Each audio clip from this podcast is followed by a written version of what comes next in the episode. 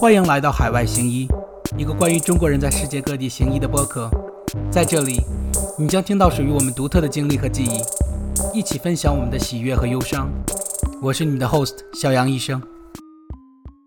听众朋友们，大家好，我是小杨医生。嗯，我们的这个节目叫做海外行医。呃，我创立的初衷呢，是为那些就是不想在国内继续行医，或者是无论怎么样就想到外面看一看的这些医生、医学生们提供一个渠道，了解信息的渠道，然后到这个海外，我们说这个 abroad，呃，去行医。那这样的话，就任何中国大陆以外的地方，如果你是在那里接受医学教育的话，都算在海外行医。那么，其实这个海外行医，我后来想到了一下，还可以发掘出另一层意思。就是说呢，这个 我们这国内的医学界呢，尤其在很多非常优秀的大医院里面呢，它已经变成一片红海了。嗯，优秀的人一点也不缺。然后大家就是用最近比较流行的话，就是很内卷。然后与此同时呢，也很这个竞争压力很大。然后很多人就不想在这个高压的环境里面继续竞争、生活、创业了。那么，我觉得。逃出这片红海的话，应该也可以算作一种对海外行医的解读。今天请的这位嘉宾呢是竹医生，呃，竹医生和我之前认识，然后，呃，之前呢，竹医生也是在这个行医的道路上跟我们一样，然后有一段时间，我甚至以为竹医生也会和我一样就来美国行医。但是最后，嗯，随着时间的发展，我发现竹医生的这个成长策略非常的与众不同，然后找出了自己的这个属于自己的一片天地，嗯，我觉得启发意义很强。反正对我来说，启发意义很强，让我觉得很多不可能的事情，现在都在想，是不是我之前太怂了，或者是没有努力啊，怎么样？所以今天这期节目呢，我请到了竹医生，嗯，希望竹医生给大家介绍一下。他走的这条独特的创业的道路，嗯，到底有什么特别的地方？有什么非常有意思的事情？有什么坑？然后也希望朱医生能给我们传授一下，嗯，创业的话，我们需要做什么一些准备？那么，首先有请我们的嘉宾朱医生介绍一下自己。嗨，大家好，我叫竹应波，呃，我是在国内读的，就是呃，相当于是本博连读，然后其实国。呃，博士的阶段是在就是 CSC 出国交换的，就有一段时间是在国外做了神经科学的研究。然后不太一样的就是我回国以后，博士毕业以后我就自己创业了，就等于说也没有做医生，也没有去工作，就直接呃选择了比较独特的一条道路吧。就简单这么自我介绍一下。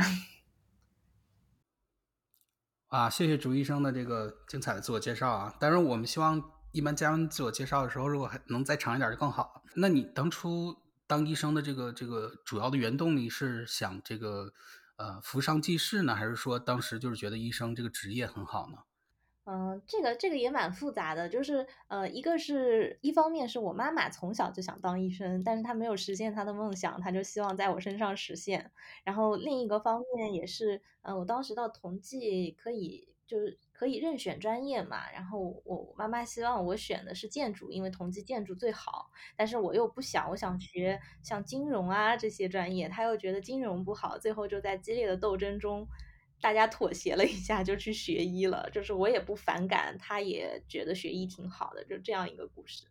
就特别特别莫名其妙的，就就在当时就上头了，就觉得学医挺好的。从来在我高考志愿之前，从来没有想过这件事情。嗯，那跟我还挺像的，我也是妈妈逼的。那你最后最后还做的挺好，你一辈子都在做这件事情，说明你自己很喜欢啊。啊，也没有一辈子啊，就是至少目前为止。对对对对对，你刚才一说一辈子，我心里咯噔，完了，这个 朱医生直接把我这一辈子定性了。对对对，好像是应该应该说，至少做到现在目前为止，你还是在做这件事情。您您说的对。因为这个一开始的时候是没有聊到，反正我觉得中途最难的那段好像挺过来了，就是医学生时期。你你觉得是不是最难的是医学生时期？嗯呃，我因为我也没有做过医生，所以我也不知道是不是最难的。嗯嗯嗯嗯，啊，那我继续问你啊，你当初这个学了医学院之后呢，嗯，然后你你又选择了去美国做这个博士还是博士后？博士对吧？博士对，就联合培养，嗯。你当初选择去美国做联合培养的时候，是不是还是就那个时候还是在考虑，就是继续回临床当医生，或者是出国继续深造科研之类的，是这样吗？嗯，我这个人挺矛盾的，就是说我在其实，在大一的时候就有一些些动摇，就是觉得这到底是不是我想做的职业，但是又一方面又觉得，呃，就有一些鼓励，无论是你学到的知识也好，还是你在临床实习，你看到那些患者给你的反馈也好，还是那些老师给你的反馈，就觉得好像也舍不得就这么就不不学了。所以在这种摇摆不定下，就一边挣扎着，我想到底要换什么专业，一边挣扎着想，我觉得我能做好一个很好的医生，然后就摇摆不定到博士毕业。嗯，那最后到底是因为什么导致了你想，嗯，也许我应该脱离临床，然后去成立自己的一番事业了？是一件什么事情呢？还是说就是经过很多年深思熟虑，就是慢慢的就最后就在那一刻就爆发了，就想要就是 move on 了？嗯，有一个契机，就是当时我在呃纽约做那个，我我做的是神经科学嘛，电生理这一块的光遗传。然后呃，我们当时的院长正好到纽约去访问，然后就我们一些学生就接待了他。然后结结束的时候，他就问了我一句话，他说：“嗯，你以后的梦想是什么？”然后我当时就其实我脑子里有一些以后想做的事儿，但是我觉得离我那个时候还太远了。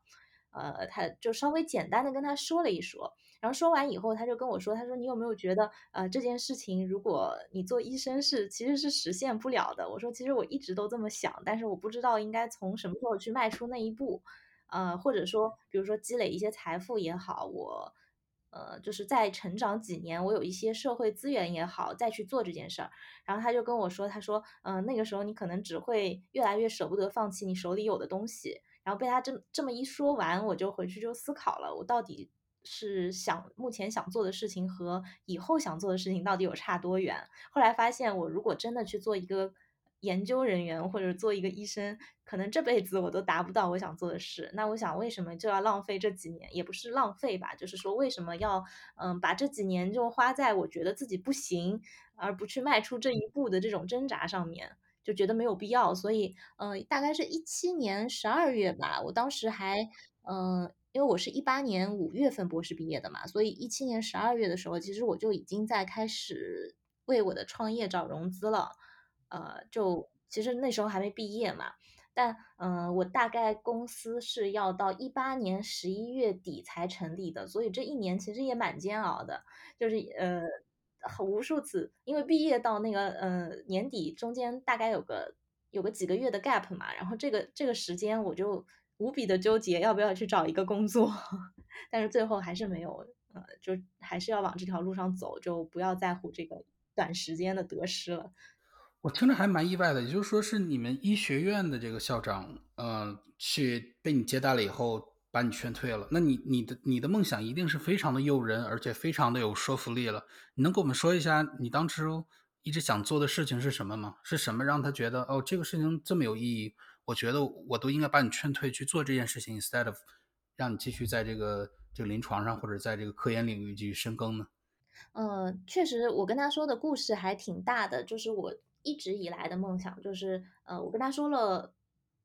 呃。可以算是两件事，呃，三件事儿吧。就是第一件事儿，就是我当时其实也有在做了，就是在知乎啊什么地方写一些科普。我就说科普这件事情我是要继续做下去的，但这个跟工作是不矛盾，它相当于是个副业。然后第二件事情，当时我不是已经出了一本书嘛，就相当于是个科普小说。我跟他说，其实我有一个梦想，就是想把我的作品真的搬上荧幕，或者说我的作品能有很多很多人看到。呃，或者说真的写一个很很好的一个故事，到时候就像呃，就能能把人带进我的世界里的那种感觉。然后他他就就这是第二个，然后第三个，我说其实我最想要做的事情就是在呃脑科学方面能有一些推动。呃，我我当时是怎么跟他说的？我说我要建一个就天方夜谭啊，反正是蛮可笑的。我说我要弄一个平台，然后让全。全世界最顶尖的脑科学家都在里面，然后大家不是图赚钱，也不想做什么商业，呃，我们就是要为了推动人类进步去做这件事情。然后虽然其实当时要不是他一直逼着我说，我肯定是不会把这件事情说出来的，因为太可笑了。就是对于一个连博士都没毕业人，居然在想这种事情。嗯，不过我就很意外，他就跟我说这件事情非常的好。然后，嗯，第一个就是他说你要从现在开始就要去做。第二个事情，他说，呃，就是铺垫积累。就不是说你到你觉得自己有了，你你你再去去从事，而是你现在去积累朝那个方向走，你才能知道你后面能有什么。就这个是当时让我去勇敢，而且他最最主要的是他跟我说，他说就他从我本科开始认识我这么多年，开始对我的观察，以及他呃就是见过这么多学生以来的观察，他觉得我是万里挑一的。他说你一定能够做成这件事情，啊。就无论是综合素质素质还是什么，就当时这句话是非常的让我意外的，因为呃，我们家的教育就是一直跟我说，呃，你不要异想天开了，你做个医生，他大学就 很意外，因为他自己他自己之前也是在美国做了二十几年教育嘛，然后他就是说这个话让我非常意外，从来没有人跟我说过我能做成这件事，而且我都不敢说这件事，还有人跟我说你是万里挑一，你一定能做成，然后他还给我分析为什么我是万里挑一的啊，当然这个就是。那就是对于我来说，并不是说听到这些话以后啊，我觉得我听到了一个表扬，我很自满。他让我觉得非常的惊讶，就是说，嗯，原来就是不是我想象的那样，我什么都不具备，原来我是具备的。然后从那个时候，我就我就开始觉得我应该去谋划一些事情了。就是说，如果说我不去做，我只会越来越越来越离那条道路远。就如果我回来做个医生也好，我回来做科研人员也好，那我要是我自己想到，就以我的性格，要是评上了什么主治副高，再往上走，我可能就舍不得走了。就毕竟世俗的这个影响力还是很大的。呃，就是在我那个时候什么也没有的时候跳出去，就一点也没有后悔。我觉得这是个非常好的时机。就对于特别是我这种纠结，就是从能从大一开始就不想读医，纠结到博士毕业这种纠结癌患者，对我来说很重要啊。然后这个是当时的梦想，就嗯，但很神奇的一点就是，我当时觉得天方夜谭的事情，我现在真的有在慢慢的实现。就这三样事情，我都有在往上靠，不能说就有多大，但是都有在走，就好好神奇，我真的觉得很神奇。我听着也很神奇，我觉得你还拍什么别的电影啊？你把你自己这部这部段改编成就是一个非常好的电影，然后你还省着请演员了，你就自编自演就好了。平平无奇的人生，没有故事可以讲。呃，那我问你一下，嗯，你既然在那个节点上得到了这么关键的一位人物的呃一个非常重要的鼓励，对你来讲是不是？有这个推动性的作用，就是一下子就把你心里的很多的这个这个困惑就给它扩散开了，呃，就给它消散了，然后你就有这个动力去最起码去真正的开始实践这件事情，是这样吧？嗯，因为呃，就其实说实话，我在心里面这件事情已经想了无数遍了，包括我在日记上也好，就也不能算日记吧，就是在我自己写下来也好，还是我心里面想过我未来想要的样子，其实都想了无数遍了，但是我从来没有开口说过。嗯，但是他他就是一直在诱导我，就说出来的那一刻就。嗯，因为我之前一直觉得这是一件很丢脸的事，就是，嗯，就好像癞蛤蟆想吃天鹅肉一样，就是这种话说出去，人家都会笑我的。但是说出来那一刻，我并没有觉得很丢人，我觉得很轻松。然后同时就好像是觉得，因为第一，你是第一次把自己的梦想说出来，但那个人没有泼你冷水，他不但没有泼你冷水，他还帮你分析了一下，觉得你做这件事是可行的，就那是非常神奇的感受。嗯，就很关键。如果说我第一次说的那个人，他如果一直泼我冷水什么什么的，可能在我那个时候的状态，就像我现在这种厚脸皮的状态，已经没有办法被打倒了。但是那个时候肯定是会打退堂鼓的。虽然说他当时没有给你泼冷水，你跟其他人说，包括你自己的男朋友、家里人或者是朋友之类的，他们就没有人泼冷水吗？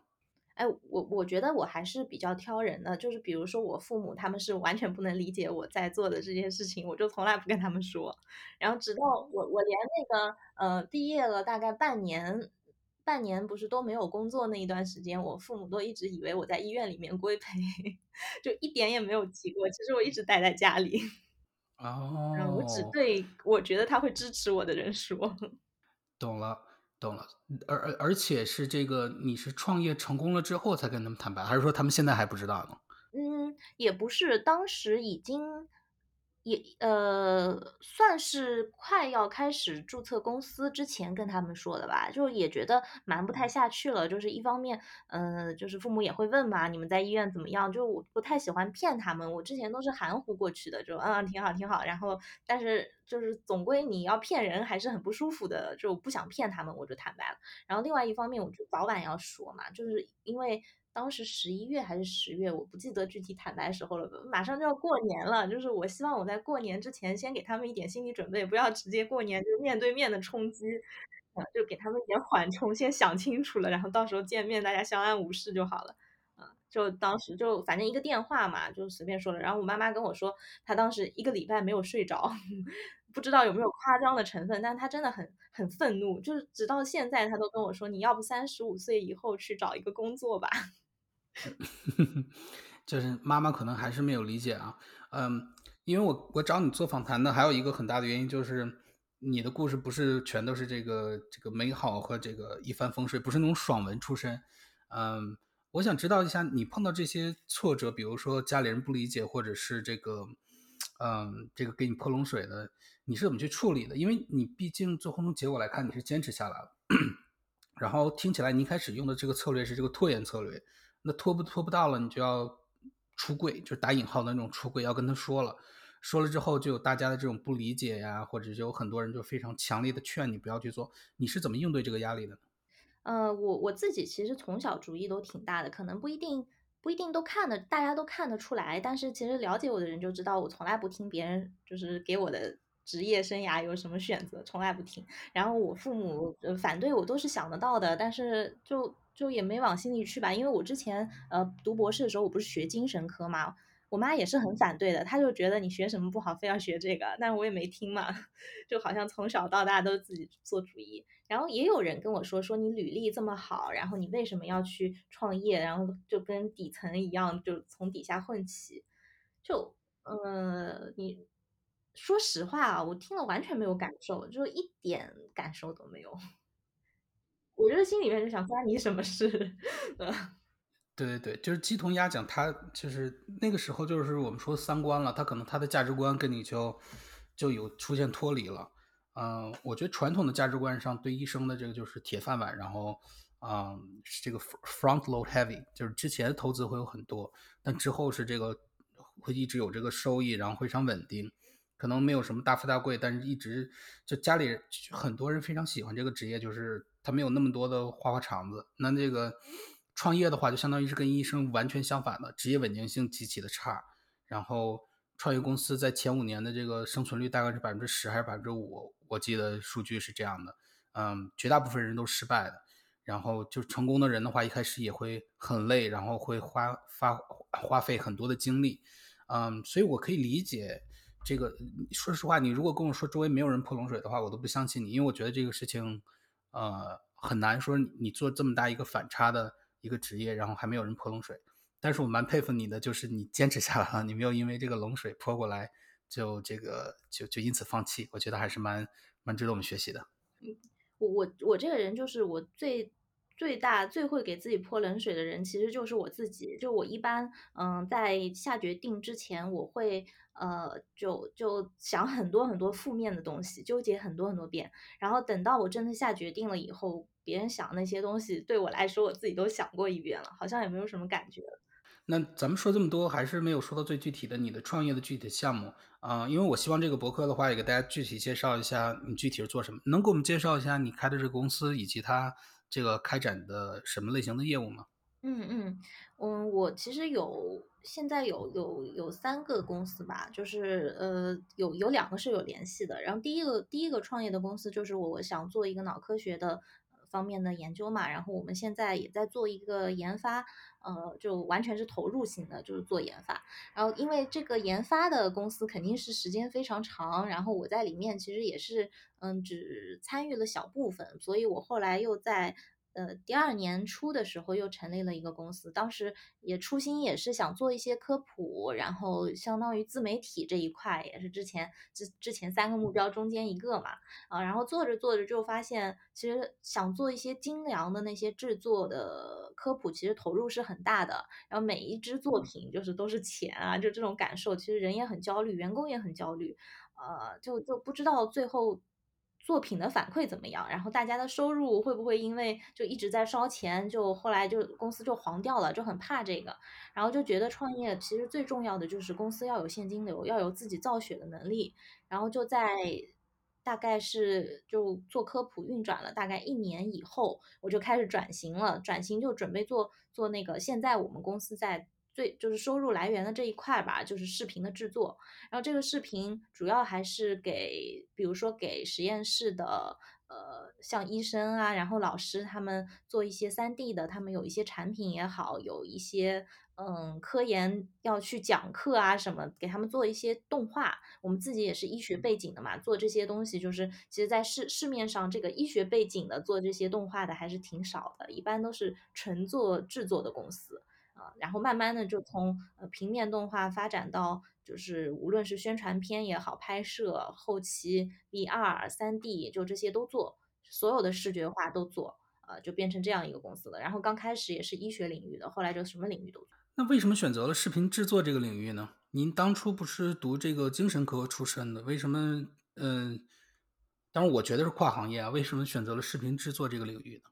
嗯，最开始是因为我们做自媒体嘛，然后像有一些很优秀的博主，他们就会呃，就是把一些演示的过程通过二 D、三 D 动画来做，所以我也招了一批人，就是想把我科普的内容用动画的形式去展现。然后后来因为要转型，想变现嘛，就呃想想我们手头已有的是什么，就想想这批人都在，然后会做的东西也都有。那我们是不是就可以用这些去给企业、给医院、给这些就是个人去服务，帮他们制作视频？所以就这样就转过去了。而且我我非常佩服一点，就是我觉得这个首先是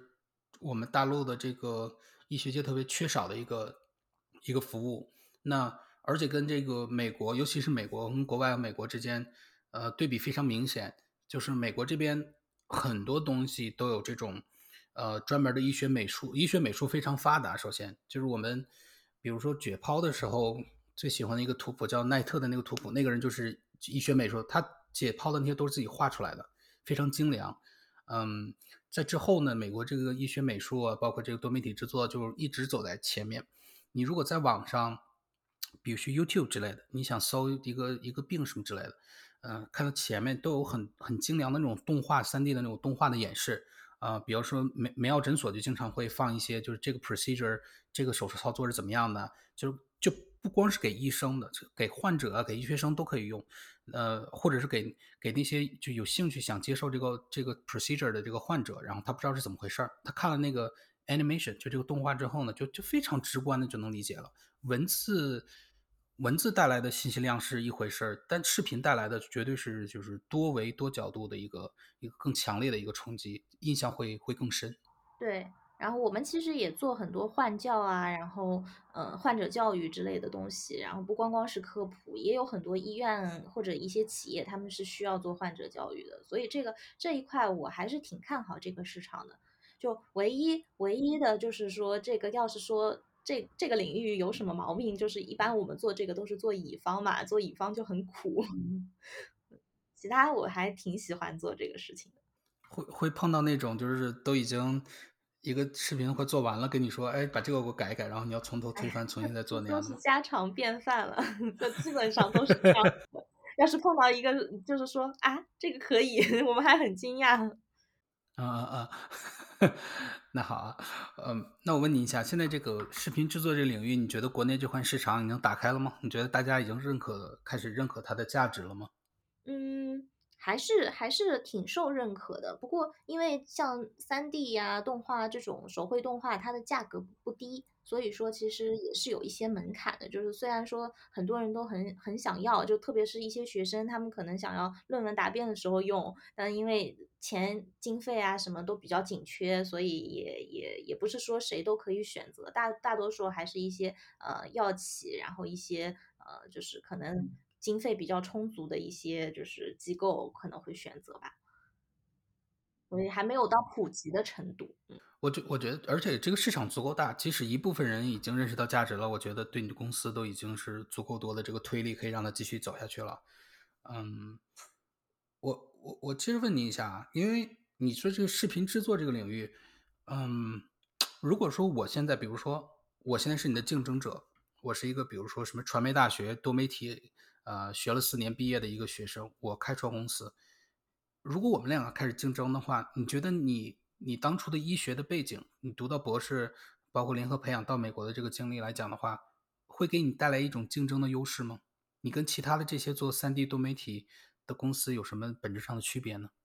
呃，在医学上肯定是有的，因为一般来找到我们做的，他们肯定是希望我们把整个机理啊，然后整个解剖啊或者什么东西都做得很清楚的，然后这个肯定是学传媒的人不具备的。然后要是呃，其实我自己是比较想把它局限在医学的，但是医学的订单其实没有那么多，所以我们也往外扩展了各个领域。你要说这些其他领域我们有什么？呃，优势或者壁垒还真没有，这个我一直是跟就无论是我自己想还是跟我们的小伙伴说，这个方面我们就是没有壁垒，但是壁垒就来源于我们就是能接到单子，就可能别人会看到你的作品也好，他们看到你的背景也好，呃，他是信服你的，就觉得你是受过教很好的教育的，你肯定不会坑我们。就如果说有什么用的话，就可能学历上还是有一些优势。专专业能力在那背书呢，肯定是跟这种。半路出家的不一样。我我当初修车的时候，嗯，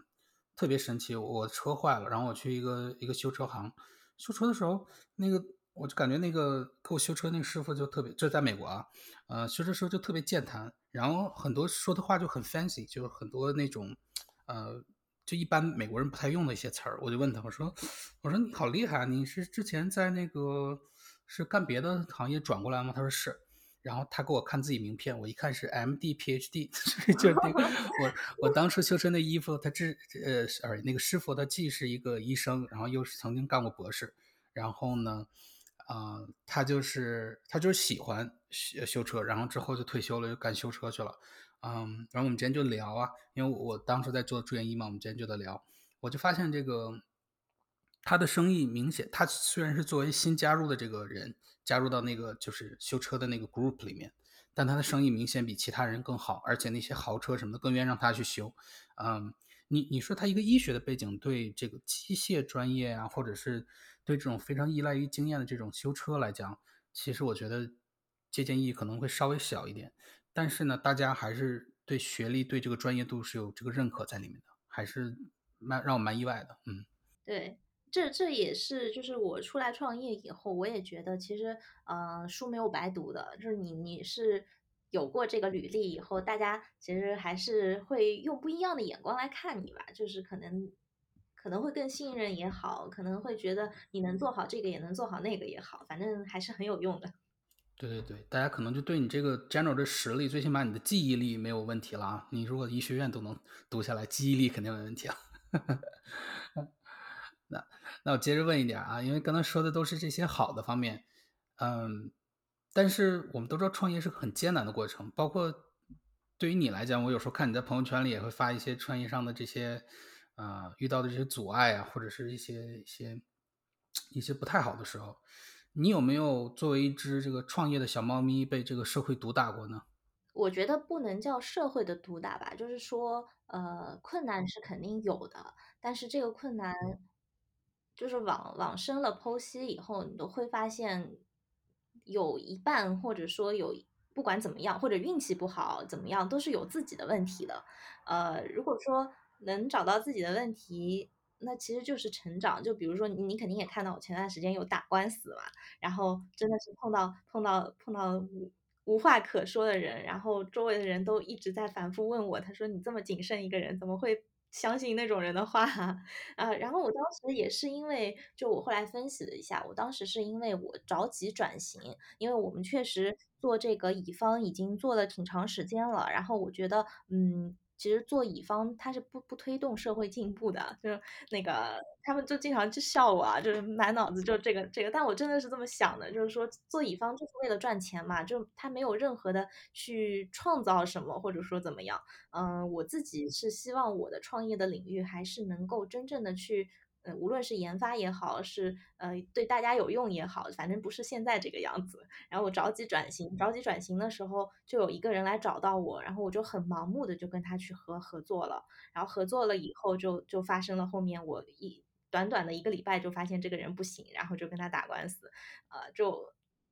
如果说我没有那么的焦虑，或者说我没有这么嗯。就是当时没有这么急迫的话，我是不会上这个当的。但就是因为我我觉得我急需去转型，并且我自己没有摸索出来要怎么去转型，我需要我觉得别人是救命稻草的时候，我就特别的不理智。啊，你要说这个属于社会的毒打，他不会，他他应该是我要拷问自己的，就是说我为什么要这么就是鼠目寸光也好，这么急迫的去做一件事情？因为创业这个事情是很周期很长的，就你。不应该，呃，就你短暂的那个时间，你看不到光亮，你就去做一些就是违背你原来的逻辑也好，违背你原来的想法也好的事情，就是这个这种焦虑是不应该存在的。就是那么那么长的一个时间，你要去做那么多事情，结果就因为你今年的目标你完不成，你就去盲目的去做，就很可笑啊！就总。很多这样的事情吧，然后分析一下都没有觉得是外在的原因，所以我觉得社会其实挺宽容的，就是我们不是干这行的都能在这儿从业，就已经很好了。你觉得这个这个问题，那那既然你说到了这个吸引投资啊，包括引入了这些，你加入公司，你发现它反而带来的这个困扰更多的这种事情的话，啊，我特别想问你啊，嗯，你觉得创业应该自己创业呢，还是说应该找？找别人一起联合创业比较好，你是怎么看这个问题的？嗯，我其实都都有。我那个第一个公司，我就是找别人联合创业的。然后我现在就是，呃，我视频这个公司，就除了引入了投资以后，就没有合伙人的，就相当于两种我都体会过。我觉得各有利弊吧。就是，呃，如果说你想你要自己创业，那就意味着。所有的决策你都要自己背，就是无论对的错的，就是对的你聪明，错的就你自己的锅。然后你在特别无助的时候，也没有人会给你出主意，也没有人可以商量。但是如果你跟别人去合伙呢，未必就是一定是效率加倍的，就可能你们会因为在一件本来很好的事情上意见相左，就做不下去了啊，就不看吧。我嗯。我我是很开放的态度，就是说，呃，如果没有合适的人，我自己也可以。当然，如果有合适的人，我很愿意我们一起同行，就这样的态度。嗯嗯，而且如果之后发现他不是合适的人，你还能把他给弄出去，是吧？嗯，那就很难了。就是我们现在打官司到现在还没有说，就虽然我们胜诉了，但是你在整一个呃执行的过程中还是有很多的问题，就到现在都没有弄清楚。从四月份到现在啊，反正慢慢来嘛，就至少呃至少我们是。法院是站在了我们的这一边啊，但但真的要很谨慎，因为我觉得合伙人可能比婚姻更要谨慎，因为婚姻你可能只需要喜欢他的一部分，你们只需要一起生活，但是合伙人你就相当于真的是把你的整个后背都交给他了，你们要面对那么多问题，就不是简简单单的生活就可以了。哎呦，那这个创业比我想象中的还是要更复杂一些啊！当然，我我我觉得婚姻。可能之前也要考虑很多，你像王力宏这种，就是 你之前，你之前当时觉得还不错，你没有考虑长远的话，之后迟早这个这个这个价钱是要是要付出的啊，代价。嗯，我我之后呢，因为因为我也考虑过创业，然后我跟你不一样，我没有那么多的勇气，然后我也我周围。说每次我说要自己做一点事业的时候，我周围碰到的冷水比较多，嗯，然后之后呢，我就会把这个事情搁置了，然后我就在观察周围创业或者干自己企业的事情，呃，这这些人，嗯，我发现你碰到这种事情其实并不是这个个例，有很多人都会在创业之后，呃，碰到很多自己预料不到，觉得哎这种事情都可以发生的，呃的那种那那种那种情况。你觉得你创业之后，现在回想一下过去，相当于是一七年到现在将近五年了，你觉得过去四五年里面？创业的整个过程里面，最预料不到的事情是什么样？你最有什么事情你想说？比如说你现在你有一个家人也要创业了，你有什么事情你想现在就告诉他，你不要走过我犯过犯过的错这样的。我感觉就是我当时刚刚刚刚创业了一多少多少时候，半年半年左右吧，就一年左右。然后呃，有一个之前也创业过，然后他公司卖掉的一个前辈吧，他这么跟我说，他说其实创业就看。你认知达到什么程度？你认知达不到那个高度，别人跟你说任何事情都没有用。但这个认知就一定要你一点一点的去磨练，然后一点一点去经历。别人说的话都是没有用的。我当时完全听不懂这句话。就我觉得什么叫认知啊？大家的呃，就理论就这一些，你概念你跟我说了，我还能听不懂吗？对吧？然后我后来发现真的不是这回事。就是比如说我今天告诉你，我说呃，你去创业的时候，你找合伙人。呃，你不要在乎你跟他三观合不合。举个例子啊，就瞎编的，就是你不要在乎三观合不合，你就看他对你有没有用。然后在你的眼里，你就会说，怎么可能呢？那肯定是三观最重要啊。然后我跟你说什么你都没有用，但只有你自己去经历了，走过这一段路以后，你会发现他说是对的。就我们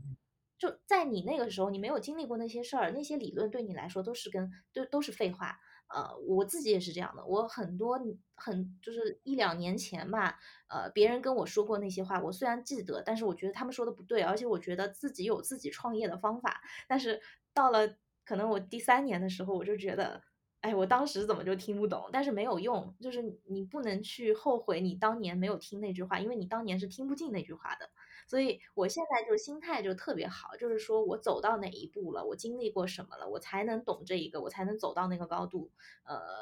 没有没有什么就是可以跳着去做的，就像我们从医学生变成医生一样，这是个学习的过程。其实创业也是，就虽然他没有什么评教授啊什么的，但他完全就是一年一年像学生一样在成长的。就这个感觉其实很美妙，所以你要说我预料不到什么事情，我真的没有预料不到什么，就没有什么坏事可以提。我就想，最最想说，我那天看到这个提纲，我就想说，就是说我我每一年都预料不到，我第二年居然能往前走，走走到这一步，就不是说我们公司发展的有多好，是我自己的成长能够到这一步，这个真的想不到。你推荐这个其他的医学，就是从你过去几年经验来看。从你自己吃过的苦和享受到这个喜悦来看，你会推荐这条路给其他的医生或者医学生吗？你觉得自己创业是一条可行的道路吗？就是当除了当医生之外，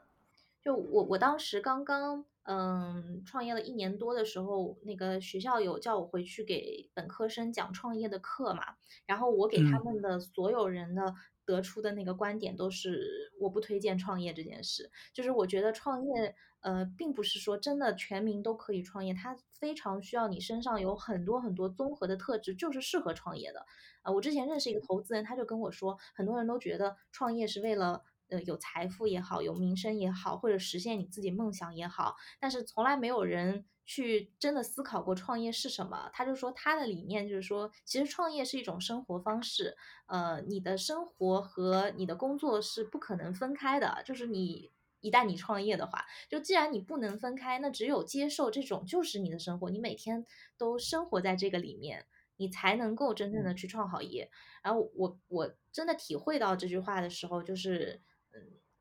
说实话，我从。创业到现在，我没有说哪天我是过得很痛苦的，就甚至有时候想起来，我都觉得我很开心做了这样的一个决定。但是我身边有很多人后来创业了不干了，因为我也创业了快三年了嘛，身边一些公司死掉也已经到时候了啊。然后就那些不干的也好，那些嗯，就是说卖出去了又回来的也好。呃，就呃，就可能还没有迈出那一步的人也好，嗯，我感觉他们身上的特质真的不适合创业，就是他们不享受这种快乐。呃，包括医学生也好，医生也好，他如果只是想把自己的一样东西，嗯，你想去产业化，那你完全可以把它交给一个团队，一个呃适合的 CEO，一个适合的，比如说什么创创始联合创始人也好，你只负责技术的一部分，而不要不要说你就整个人脱离出来就跟他去创业了，这是完全两码事。呃，就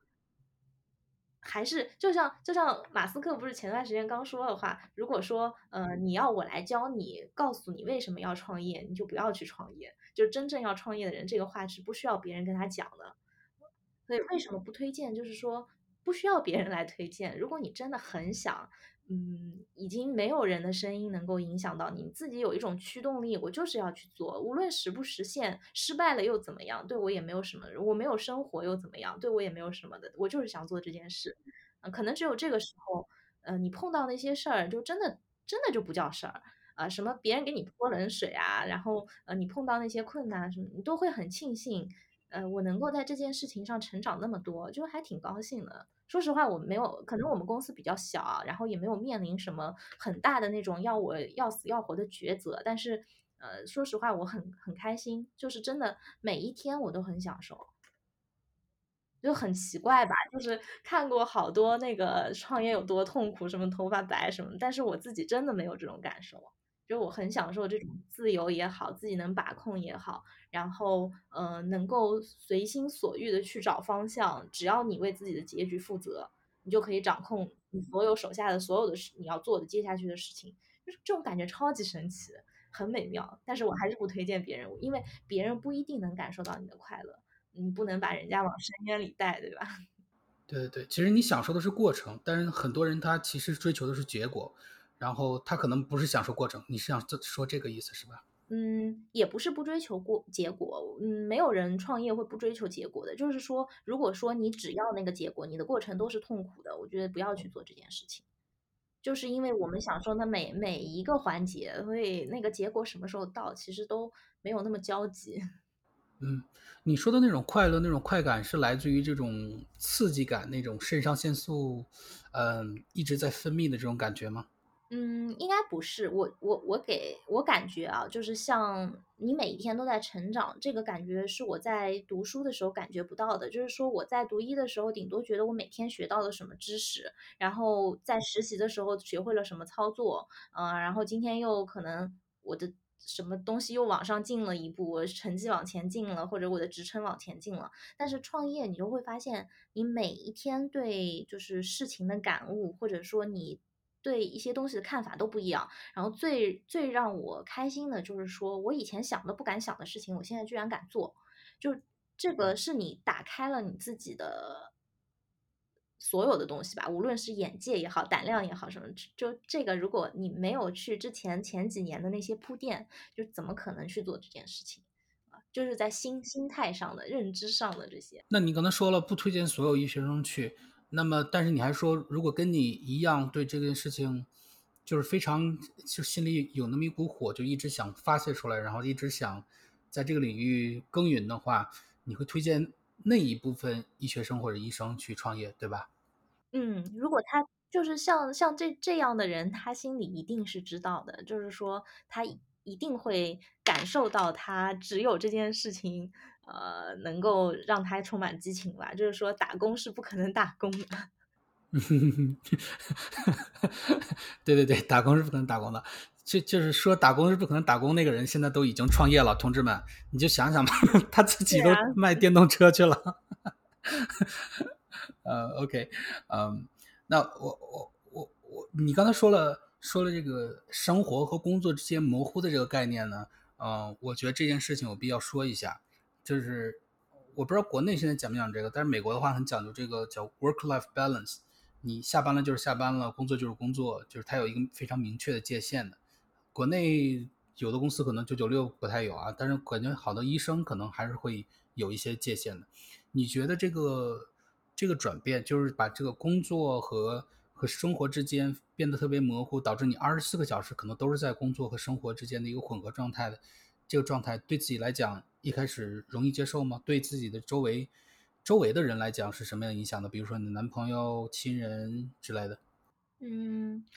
我觉得还是我自己还是挺能接受的，因为我以前也不怎么喜欢玩，就是就是工作和生活本来就很模糊，就是我不工作我也就躺着看看剧啊什么的，也不干什么大事情啊。然后大家我身边的人也都习惯了，就呃就他们就特别习惯，比如说跟我吃饭的时候，突然突然开始发短信，或者说我有时候走在马路中间，我都会发短信，就可能都。大家都很习惯，我爸妈也都知道是什么朋友、男朋友什么，他们都都应该很清楚我这一点了，都好好像没有人跟我提出异议，顶多顶多会有人觉得我生活很无聊，会会因为这个起矛盾吗？起一些原来没有的矛盾吗？嗯，比较少吧，我嗯我我是一个很特征很明显的人。所以说，你觉得主要的牺牲就是我们已经知道你能得到什么了？那你觉得走这条路主要的牺牲是什么呢？嗯，其实说实话，我并没有什么牺牲感，就是我觉得都已经都已经能让自己很开心了，又没有什么，又就是还还没有什么很很就是嗯很大的波折吧，就是那些波折就是有，但在我眼里不算什么，就我觉得已经很完美了。嗯嗯嗯，懂了懂了，就是说你如果真的是喜欢，真的是做这个过程你就很享受的话，其实很多别人眼里的牺牲，在你眼里，其实它都不是牺牲，它是它是一种奖励，它是一种这个这个非常好的一个 feedback。事情我没有什么付出感，就是我觉得这些都是我自己应该做的事情，就无论是超长的工作时间也好，还是说嗯，其实我去找一个工作可能能比现在有更多的钱也好，这些嗯没感觉，就是真的没有感觉。而且给自己做做自己的事业，给自己当老板，跟给别人打工，肯定是完全不同的心态，完全不一样的这个这个人生轨迹。嗯，有时候也挺烦的，其实就是呃，肯定是，就比如说像我们这种小公司嘛，你肯定是从底层到上面的公司。工作都要自己做的，就不可能说你有一些工作你是可以跳掉的啊。然后有时候就会想，就是这么烦的事情为什么要自己来做？但是后来想了想，打工也不一定能好到哪儿去，就想开了。是打工的话，老板让你做什么事情，你不 comfortable 你也得做。像这个国内员当医学生的时候，经常修打印机，什么推着患者去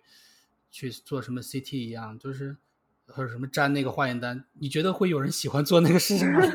你你就是打工了，你没有选啊。对，确实，就有一个工作，如果能有百分之七十是你喜欢的东西，就已经很好了。啊，朱医生，你给我们具体介绍一下你们公司的这个名字吧。如果我们听众里如果有有人有兴趣想跟你合作或者怎么样的话，他一般通过什么途径能联系到你们？然后一般你们能提供什么样的服务呢？呃，我们我们公司叫蕊曼，就是做视频的公司。蕊是那个花蕊的蕊，然后是呃草字头那个相当于藤蔓的蔓嘛。然后我们现在呃联系主要的方式还是还是我有一个视频号，视频号就是我的名字，然后他们会通过视频号的私信来联系我，或者说有一些朋友介绍就直接微信来联系我，就主要还是这种方式。啊，我们我们能做的其实视觉化的所有的东西都可以做，比如说像平面设计也好，呃，是二 D、三 D 动画，然后宣传片、VR，然后还有一些呃像虚拟人物的设计啊，就是所有视觉化的每一个元素，我们基本上都能做，每一个环节也都能做。嗯嗯嗯，而且你们还做 VR 是吧？嗯，对，VR 是可以做的。哇，那你们这个元宇宙相当于占得先机了。这个哪个哪个医院想开展这个 Metaverse 元宇宙的这个业务，看来得先联系你们了。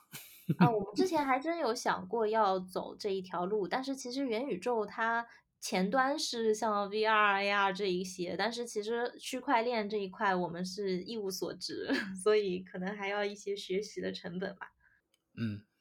这从你的人生轨迹来讲，我丝毫不会意外你过几个月就开展这个业务了，因为您学习很快。嗯，这个。公司路子也也非常广，所以应该不会有问题的。嗯，我我现在就觉得，嗯，有有一个很大的问题，就是说要做减法。我们我现在做的事情就是太多了，就我们想做的东西太多。然后，嗯，因为没有人可以局限我自己，我只能自己来局限自己了。就不然的话，真的是每一样事情都做不深。就元宇宙也要沾，脑科学也要沾，然后呃。自媒体也要沾，就没有办法再再把自己精力再分得更散一点了。对对对对对，就跟那个科有的科研那医生一样，就是我我朋友圈就有一个医生做科研的，就是每年哪个概念火，他就干哪个概念。就是前两年还是肠道菌群呢，然后这两年又变成什么来着？反正就是 就是每年的那个 火的那概念都能跟他搞的那个科研搞到一起，就是特别厉害。嗯，当然，downside downside 这个不好的地方就是他，我觉得没有什么原创性的研究，呃也没有什么深耕的那种，在一个领域里面这个钻的很精的这种啊。我当然，我觉得您的公司将来一定会发展很好的，因为感觉你在这个领域已经，呃，已经开展出了自己的一片小天地了。那我问你最后一个问题啊，如果给你重来一次机会的话，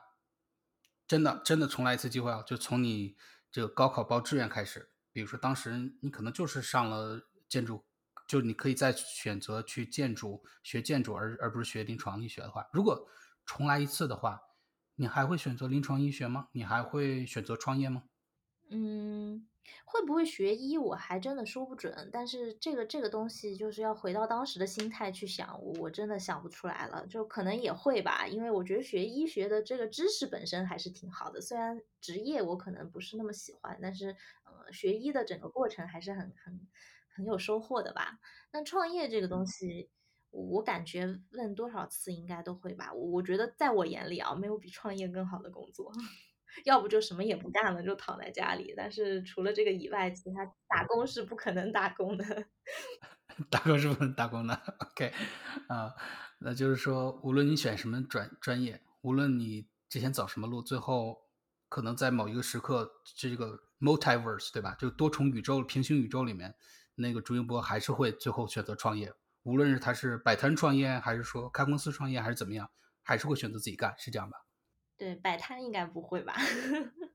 就好像对 摆摊的兴趣不是很大。但是我我就就觉得这个事情时机正正好好，就是我在博士毕业开始创业了。如果说没有不是这个时机的话，我可能未来，比如说我也想过这个问题啊，要是再在医院里做几年，或者说真的结婚生孩子了，就未必就会出来创业了啊，所以。还是很幸运的，就是真的是因为种种原因，就义无反顾的开始创业了。就不光是正面的影响吧，就是正面的影响是我跳出来，也有一些呃，就是觉得看到了一些不是我想象的这个圈子里应该有的感，就是氛围啊什么的，就觉得也不是我想要的生活啦，就直接出来创业了。嗯，谢谢朱医生今天花了将近一个小时的时间跟我们在大洋彼岸呃连线。也谢谢听众朋友们，如果能听到这个时刻还没有关这个你的播放器的话，非常感谢你能坚持下来。嗯，今天的节目呢非常特别，然后呢，我也希望以这个今天的节目作为一个契机，就像是这个漫威宇宙那个电影一样啊，每每每一集的都有一个特殊的集，开创一个新的这个篇章。我希望这个跟朱医生的这个呃这个访谈节目呢。开启我们海外行医的一个 spin off，就是一个新的篇章。就是如果你不在国内当医生的话，你真的就是什么都当不了了吗？嗯，我们接下来还会采访一些像朱医生一样非常优秀，曾经也就是非有很多机会的一些临床医生和医学生，然后选择了脱离临床去干一些其他事情，即使不不是出国行医的话，嗯，他们有像朱医生一样创业的，然后也有进入药企，也有进入。卖保险啊，或者是干一些其他的相关的行业和不相干的行业。嗯，